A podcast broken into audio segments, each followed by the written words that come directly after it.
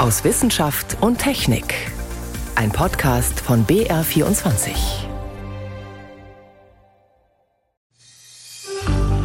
Five, four, three, two, one, zero. Dieses Geräusch wird es in Zukunft vielleicht häufiger in Europa geben. Und zwar, wenn, wie geplant, künftig auch von hier aus Satelliten ins All geschossen werden. Die Europäer suchen gerade nach neuen Abschussrampen. Darüber sprechen wir gleich. Davor geht es aber um die erste geglückte private Mondmission in der Geschichte der Raumfahrt. Die USA haben ihre Sonde Odysseus hochgebracht. Und wir schauen nach Nürnberg. Da haben Archäologen vermutlich einen riesigen Pestfriedhof entdeckt. Wir haben hier Gräber, dort werden die Toten möglichst platzsparend reingelegt. Ich möchte jetzt das Wort Sardinenbüchse meiden, aber der optische Eindruck ist stark in diese Richtung gehend. Sagt die Nürnberger Stadtarchäologin Melanie Langbein. Willkommen zu einer halben Stunde Wissenschaft und Technik bei BR24. Ich bin Ann Kleinknecht. Es ist mehr als 50 Jahre her, dass US-Amerikaner ihre Stiefelabdrücke im grauen Staub der Mondoberfläche hinterlassen haben. 1972 war das. Für die USA war die Mission Apollo 17 damals ein echter Meilenstein. Jetzt ist es den Amerikanern zum zweiten Mal gelungen, auf dem Erdtrabanten aufzusetzen. In der Nacht von Donnerstag auf Freitag ist der Lander Odysseus an seinem Ziel angekommen. Das Besondere daran, es ist die erste kommerzielle Sonde, die den Mond erkundet. Hinter der Mission steckt ein privates Raumfahrtunternehmen. Katrin Brandt aus dem ARD-Studio Washington hat bei der Landung mitgefiebert. Schweigen im Weltraum. Die Minuten dehnten sich nach der erwarteten Landezeit. War es nur ein Kommunikationsproblem oder war Odie abgestürzt? Dann ein erstes Signal. It's faint, but it's there. So Stand by, folks. We'll see what's happening here. Es ist schwach, aber es ist da. Bleibt dran, Leute, sagte Tim Crane, der Leiter der Mission in der Live-Übertragung der NASA. Und auch nach einer Viertelstunde war alles noch ein bisschen vage. Aber What we can confirm, without a doubt, is our equipment is on the surface of the moon and we are transmitting. wir können ohne Zweifel bestätigen, dass unsere Ausrüstung auf der Oberfläche des Mondes ist und dass wir übertragen. So, congratulations, IM team. Glückwunsch, sagte Crane, während die Kolleginnen und Kollegen applaudierten. Allerdings war zunächst nicht klar, in welchem Zustand sich die Mondsonne befindet. Trotzdem, zum ersten Mal seit rund 50 Jahren ist wieder ein US-amerikanisches Raumfahrzeug auf dem Mond gelandet. What a triumph! Was für ein Triumph, jubelte Bill Nelson, der Chef der US-Weltraumbehörde NASA, in einer Videobotschaft. Um dann eine 55 Jahre alte Redewendung zu verfremden, This feat is a giant leap forward for all of humanity. Diese Leistung sei ein gigantischer Sprung nach vorn für die gesamte Menschheit. Vor allem aber für die NASA und ihr Programm, sich für die nächsten Mondmissionen mit privaten Partnern zusammenzutun. Zum ersten Mal in der Geschichte der Menschheit hat ein kommerzielles amerikanisches Unternehmen die Reise zum Mond gestartet und geführt. So Nelson. Die Firma Intuitive Machines aus Texas hat den Mondländer mit dem Spitznamen Odysseus, kurz Odie, gebaut. Ins All befördert hat ihn eine Rakete des Raumfahrtunternehmens SpaceX von Elon Musk. Die NASA will damit unter anderem Kosten und Risiken drücken, sagt Keith Coing, der den Blog NASA Watch betreibt. Man kann entweder viel Geld für ein staatliches Raumschiff ausgeben oder das Risiko verteilen und hoffen, dass, wenn ein Raumfahrzeug ausfällt, ein anderes erfolgreich ist. Vergangenen Monat erst war ein Unternehmen aus Pittsburgh gescheitert wegen Problemen mit dem Antrieb. Das Raumfahrzeug Odysseus ist etwa 700 Kilo schwer, steht auf Aluminiumbeinen und steckt voller Technik. Ein Teil davon gehört der NASA, der andere privaten Unternehmen. Ziel war es, auf dem Südpol des Mondes zu landen, weil dort Wasser vermutet wird. If there's water, then you've got hydrogen and oxygen, you've got rocket fuel. Wenn es Wasser gibt, dann hat man Wasserstoff und Sauerstoff und dann hat man Raketentreibstoff, so beschrieb es NASA-Chef Bill Nelson bei CNN. Und das ist wichtig, denn die Mondsonde soll den nächsten großen Schritt vorbereiten, eine Außenstation auf dem Mond zu bauen. Das ist anders als damals bei den Apollo-Missionen, sagt Raumfahrtjournalist Miles O'Brien. plant a flag, leave some footprints, and say you beat the Soviets. This time around, the goal is to stay. Damals war es ein Wettrennen. Flagge einrammen, Fußabdrücke hinterlassen und die Sowjets schlagen, sagte O'Brien bei CNN. Diesmal gehe es darum, zu bleiben. und von dort aus weiterzuziehen zum Mars. Katrin Brandt war das über die erste kommerzielle Mondlandung der Geschichte. Im Weltraum wollen inzwischen viele mitmischen und dort ihr Geld verdienen. Wir fragen deshalb, wenn immer mehr private Firmen ins All drängen, können wir in Europa und auch in Deutschland da überhaupt mitspielen? Zum Beispiel beim Transport von Satelliten? Um die 8000 schwirren gerade über unseren Köpfen. Von Europa aus sind aber bislang kaum Satellitenstarts möglich. Einige sagen deshalb, das muss sich ändern. Europa muss auch selbst in der Lage sein, eigene Satelliten von hier aus ins All zu bringen. Darüber habe ich vor der Sendung mit meinem Kollegen Stefan Geier gesprochen und ich habe ihn gefragt, wo denn momentan in Europa Startplätze geplant sind. Es sind äh, mehrere, eine Handvoll Weltraumbahnhöfe, die da gebaut werden. Einer zum Beispiel auf einer schottischen Insel, ganz weit oben im Norden. So das übliche Bild von den Shetland-Inseln, Felsenmeer kombiniert mit grünen Wiesen und mittendrin dann so ein Stahlgerüst. Und das sind eben mehrere Standorte in Schweden, in Norwegen und auch in England. Mhm. Welche Raketen sollen denn da auf absehbare Zeit von Europa aus starten? Das sind vor allem mittelgroße Raketen, also nicht die ganz kleinen Forschungsraketen und auch nicht die riesigen, die wie jetzt diese Woche eine Sonde zum Mond befördern, sondern die sind so 30 Meter hoch und können so Nutzlasten transportieren ein bis zwei Tonnen. Also da kann man schon einige mhm. Satelliten reinpacken. Okay, du hast gesagt Satelliten. Wie muss man sich das vorstellen? Warum Satelliten ausgerechnet? Naja, also wir brauchen auf jeden Fall mehr Satelliten und da stehen etliche Firmen in den Startlöchern, die das kommerziell nutzen wollen. Äh, was will man damit machen? Es sind vor allem zwei Sachen. Zum Beispiel die Erde beobachten. Wenn ich jetzt zum Beispiel schauen will, wie trocken ist es auf meinem Acker, auf einem bestimmten Feld, wo muss ich mehr gießen, wo muss ich mehr düngen, wo weniger, dann brauche ich ja laufend Bilder, mhm. immer von derselben Stelle. Und dann nehme ich jetzt dann auch nicht einen großen Satelliten, der alle zwei Wochen drüber kommt und wenn dann an dem was kaputt ist, dann war es das. Dann nehme ich lieber viele kleine, da kann auch mal einer kaputt gehen. Und das Ding funktioniert immer noch. Und ich bekomme auch mit vielen kleinen eine bessere Abdeckung hin, weil ich jeden Tag vorbeikomme oder sogar alle paar Stunden. Zweites Beispiel, Internet aus dem All, sehen wir ab und zu diese Ketten, die über uns drüber fliegen von den Starlink-Satelliten. Da reicht auch nicht ein großer. Da haben wir jetzt schon mehrere tausend Satelliten und es sollen noch viel mehr werden. Und ja, noch eine Frage, warum viele kleine Satelliten? Es ist einfach billiger geworden in den mhm. letzten Jahren. Ich kann heute in so einen kleinen 15 mal 15 mal 15 Würfel viel mehr reinpacken als früher. Und ja, wenn es um kommerzielle Anwendungen geht, muss es eben auch billig sein. Aber warum brauche ich diese ganzen neuen Satelliten jetzt? Weil Navigation, du hast es angesprochen, die funktioniert schon. Internet aus dem All gibt es auch schon. Wofür brauchen wir dann jetzt noch zusätzlich welche? Wir haben viele neue Anwendungen. Wir wollen äh, den Klimawandel überwachen, wir wollen schauen, wo ist es trocken, wie verändern sich die Wälder, Dürregebiete, eigentlich die ganze Erde scannen. Das werden wir immer kleinteiliger beobachten. Anderes Beispiel, die Katastrophenhilfe. Ja, der Blick aus dem All hilft bei Erdbeben, bei Überschwemmungen, wo müssen die Hilfsorganisationen hin und so weiter. Und ein großes Ziel ist auch das sogenannte Internet der Dinge. Da mhm. soll ja bald alles mit allem vernetzt sein. Also, dass ich als Unternehmer weiß, wo ist jetzt gerade mein Container oder diese Maschine hat da auf der Welt ein Problem oder ein Windrad, wo vielleicht kein Mobilfunknetz ist, läuft nicht, dann brauche ich dieses Signal auch und dann brauche ich eben eine große Abdeckung und das kann eben nicht nur eine Firma machen, da ist ein Milliardenmarkt offenbar und da wollen viele ein Stück davon abhaben. Hm. Jetzt ist es so, Europa, du hast es gesagt, plant mehrere Weltraumbahnhöfe, aber es gibt doch eigentlich schon welche, in den USA zum Beispiel. Warum müssen wir da jetzt noch nachlegen? Ja, wir wollen unabhängig sein. Wir haben das ja gesehen in den letzten zwei Jahren, wie wichtig es sein kann, widerstandsfähig zu sein gegen die Krisen der Welt. Wir haben in Europa eine große Industrie für den den Bau von Satelliten. Aber was bringt mir das jetzt, wenn ich einen Satellit da habe und dann jedes Mal in den USA anrufen muss? Mhm. Lieber Herr Elon Musk, könntest du mir mit deiner SpaceX-Rakete mal dieses Ding hochschieben? Und wenn der keine Zeit hat oder keine Lust, dann muss ich eben warten.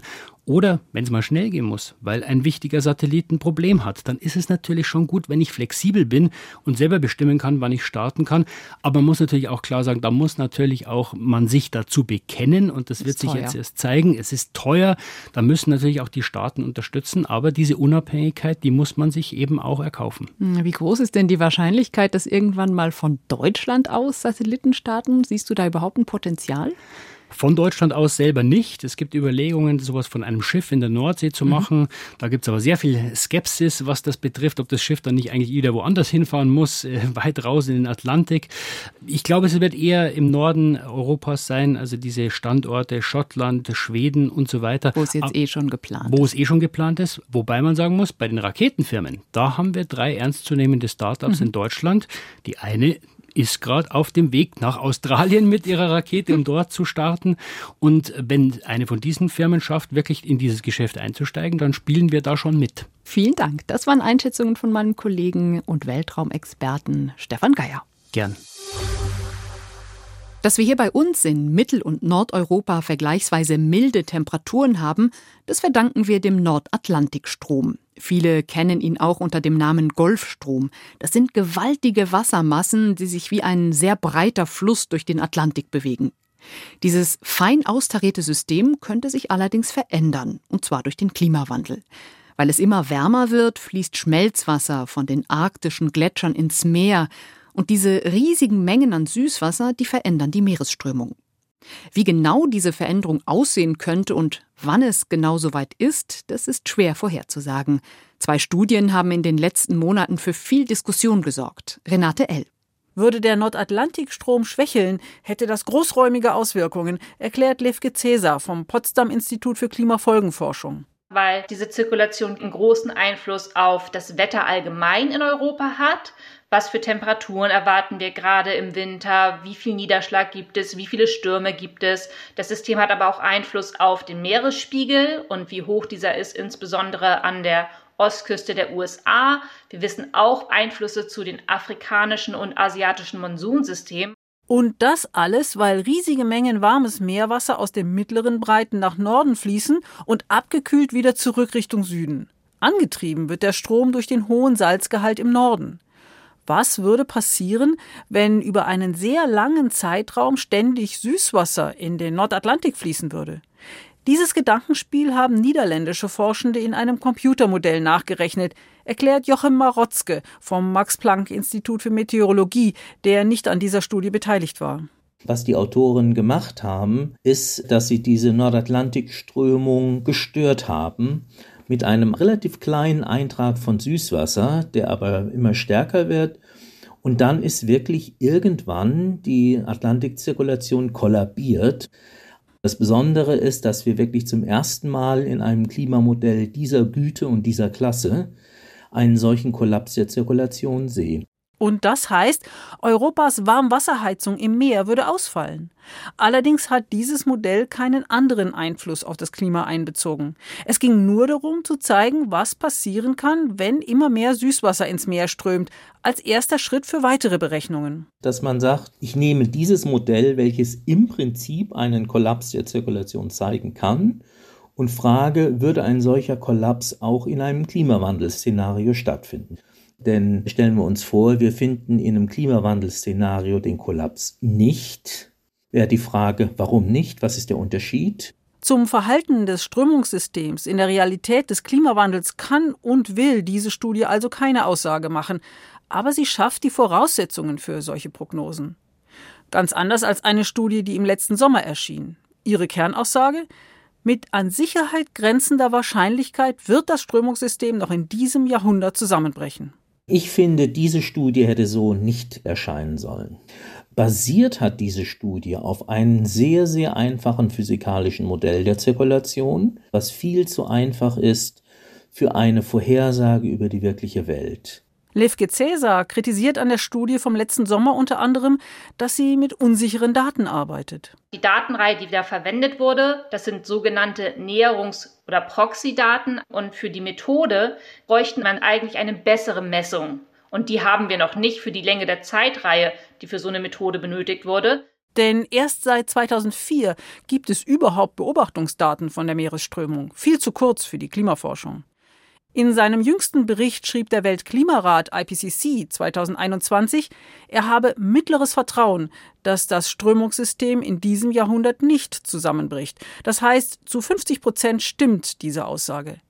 Inzwischen liegen neue Studien vor, nicht nur die beiden genannten. Stimmt die Einschätzung des IPCC noch? Dieses mittlere Vertrauen ist meiner Meinung nach gerade nicht mehr unbedingt gegeben.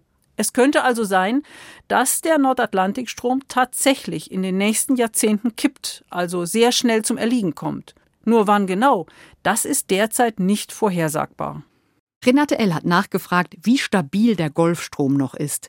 Wenn Sie mehr über das Thema erfahren wollen, dann empfehle ich Ihnen unseren IQ-Schwerpunkt zur atlantischen Umweltzirkulation.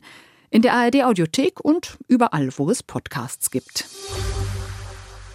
Eigentlich sollte an der Stelle ein Pflegeheim für Senioren gebaut werden, aber dann sind Archäologen in Nürnberg unerwartet auf hunderte Skelette gestoßen. Erste Analysen zeigen, dass sie aus dem 17. Jahrhundert stammen. Vermutlich handelt es sich um einen riesigen Pestfriedhof, den größten bisher bekannten in ganz Deutschland und wohl sogar auch den zweitgrößten Europas. Schnell war die Rede von einer archäologischen Sensation. Aber ist es das wirklich? Sebastian Kirschner hat recherchiert. Es beginnt im Jahr 1347 und verbreitet sich rasant. Eine seltsame Krankheit sucht die Menschen in Europa heim. Sie bekommen Fieber, merkwürdige Beulen am ganzen Körper und kurz darauf sind die meisten von ihnen tot. Der schwarze Tod rafft innerhalb weniger Jahre geschätzt 25 Millionen Menschen dahin, etwa ein Drittel der damaligen Bevölkerung. Mit dieser ersten großen und wohl folgenschwersten Welle hat sich die Pest ins kollektive Gedächtnis eingebrannt. Vorstellungen, die sofort mitschwingen, wenn Forscher von dem spektakulären Fund eines Pestfriedhofs berichten, wie jüngst in Nürnberg. Wir haben hier Gräber, die mehrere Meter in der Breite und Länge sind, aber auch mehrere Meter tief. Dort werden die Toten möglichst platzsparend reingelegt, teilweise in ein Leichentuch gewickelt, teilweise einfach nur in der normalen Kleidung. Die werden dann in Reih und Glied reingeschlichtet. Sagt Nürnbergs Stadtarchäologin Melanie Langbein über das gewaltige Massengrab. Schon jetzt haben die Archäologen auf der Baustelle in der Stadt mehrere hundert Gräber freigelegt. Melanie Langbein rechnet, dass es am Ende 1000 bis 1500 Tote sein werden. Zahlen, die einer Erklärung bedürfen. Erste Indizien deuten darauf hin, dass es sich um Pesttote handelt. Zwei Münzfunde aus den Jahren 1619 und 1621 passen zu einer Pestwelle, die Nürnberg um das Jahr 1632-33 heimgesucht hat. Ebenso ein erster mittels Radiokarbonmethode datierter Knochen. Pestgräber, die sich außerhalb von Städten befinden, sind häufig äh, unbekannt. Deshalb ist die Zahl der tatsächlich reinen Pestgräber und reinen Pestfriedhöfe relativ überschaubar. Und deshalb äh, sind wir jetzt momentan sicherlich deutschlandweit der größte Pestfriedhof, der modern gegraben ist. Auch europaweit gibt es kaum Vergleichbares. Die Medien sprechen von einer archäologischen Sensation. Doch worin besteht die? Ist es allein die schiere Masse an Toten? Zuerst bin ich mal gespannt, ob es wirklich die Pest war oder ist es ein ganz anderer Krankheitserreger, der im Mittelalter auch gewütet hat. Sagt beispielsweise Ben Krause Chiora von der Universität Kiel. Ohne genetischen Nachweis wäre es für den Archäologen und Biochemiker nicht der erste Fall, bei dem auf einem vermeintlichen Pestfriedhof die meisten Menschen eigentlich an etwas anderem gestorben sind. Martin Keller hat sich ebenfalls intensiv mit der Pest beschäftigt, vor allem in Bayern zur Zeit des Mittelalters. Auch für den Paläogenetiker von der Universität Basel ist der Fund erstmal keine Sensation.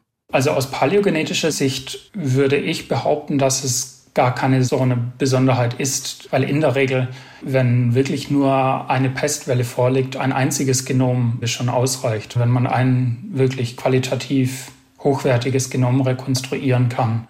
Darüber hinaus sei die Pest in Nürnberg aus historischen Quellen eigentlich gut bekannt, sagt Marion Ruisinger, Leiterin des Deutschen Medizinhistorischen Museums in Ingolstadt. Trotzdem ist der Nürnberger Fund interessant, denn es ist was anderes, ob ich etwas aus dem Text kennenlerne, aus den Quellen oder ob tatsächlich die Leichname jetzt hier für den wissenschaftlichen Zugriff vorhanden sind, die Skelette. Davon gibt es in dem Massengrab sehr viele und wie es aussieht, quer durch alle Altersgruppen, unabhängig von Geschlecht und Status. Ein Faktor, der für zahlreiche wissenschaftliche Analysen entscheidend ist, damit sie statistisch aussagekräftig sind. Dann kann ich natürlich an Skeletten auch noch andere Fragen zur Geschichte von Krankheiten untersuchen. Alles, was Spuren am Skelett hinterlässt, kann man hier untersuchen in einem ungewöhnlich breiten Querschnitt durch die ganze Bevölkerung in einem kurzen Zeitraum. Welche körperlichen Leiden plagten die Menschen? Wie gut oder schlecht ernährt waren sie? Und trifft das auf alle gleichermaßen zu? Das Leben der Menschen im 17. Jahrhundert besser zu verstehen und das auf möglichst breiter Basis. Darin sehen auch Martin Keller und Ben Krause-Kyorra die eigentliche Besonderheit des Massengrabs in Nürnberg. Und sollte sich die Pest als Todesursache bestätigen, dann könnte man zum Beispiel demografische, paläoepidemiologische Studien machen und untersuchen, wie die Auswirkungen dieser Pestwelle dann für die Population in dieser Zeit, in dieser Stadt waren. Das, was uns natürlich auch interessiert, ist immer die immungenetische Seite. Also zu sehen, haben die Leute alle einen genetischen Faktor, der sie vielleicht anfälliger für die Pest gemacht hat damals. Eine riesige Chance für die Forschung, die auch Stadtarchäologin Melanie Langbein nutzen will. Eine Kooperation mit dem Max-Planck-Institut für evolutionäre Anthropologie in Leipzig ist inzwischen bereits geplant. Sie wird zeigen, was die Menschen im Nürnberger Massengrab wirklich dahin gerafft hat. Ob Pestgrab oder nicht, die Nürnberger Funde werden die Wissenschaft wohl noch einige Jahre beschäftigen. Das war ein Beitrag von Sebastian Kirschner. Und wenn Sie mehr über die Pest erfahren wollen und warum sie bis heute nicht richtig ausgerottet ist, dann empfehle ich Ihnen den IQ-Podcast Der schwarze Tod, wie die Pest zum Killer wurde. Eine gute Nachricht für alle Frauen. Mit Sport können sie viel leichter etwas für ihre Gesundheit tun als Männer. Das zeigt jetzt eine Langzeitstudie aus den USA mit fast einer halben Million Teilnehmern. Allerdings für Männer gibt es im Grunde auch gute Nachrichten. Johannes Rostäuscher. Vereinfacht gesagt, als Frau muss man nicht mal halb so viel Zeit mit Ausdauertraining verbringen wie ein Mann, wenn es darum geht, Herz-Kreislauf-Erkrankungen oder gar dem Herztod vorzubeugen. In Zahlen, wenn ein Mann fünf Stunden in der Woche trainiert, hat eine Frau den gleichen gesundheitlichen Effekt schon nach weniger als zweieinhalb Stunden. Grundlage dieser Erkenntnis sind die Daten von mehr als 400.000 US-Amerikanerinnen und Amerikanern, die über Jahrzehnte regelmäßig befragt wurden. Martin Halle, Professor und Direktor der Sportmedizin an der TU München, ist beeindruckt von der Menge der erhobenen Daten, schränkt trotzdem ein. Das ist schon sehr plakativ in der Arbeit so dargestellt, diese 300 Minuten für die Männer und 140 Minuten für die Frauen pro Woche, aber als Maximaleffekt den man gar nicht unbedingt anstreben muss, sagt Halle. Mit viel weniger Aufwand könne Frau und Mann im Alltag schon sehr viel erreichen. Wir sehen schon, dass zum Beispiel bei 10 bis 15 Minuten am Tag auch in dieser Studie, bestätige in anderen Studien, dass da schon mehr als die Hälfte des Maximaleffektes zu erreichen ist. 15 Minuten also. Und bei diesen kleinen Bewegungseinheiten ist der Unterschied zwischen Frau und Mann dann auch wesentlich geringer, sagt Halle. Aus seiner Sicht ist die Lehre aus der Studie daher, Frauen wie Männer können mit sehr wenig Aufwand zwar nicht das Maximum, aber enorm viel erreichen für ihre Gesundheit.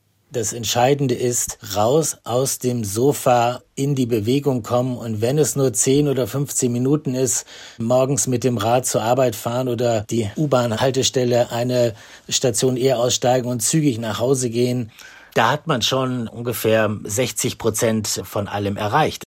Das war aus Wissenschaft und Technik in BR24 am Sonntag. Schön, dass Sie dabei waren.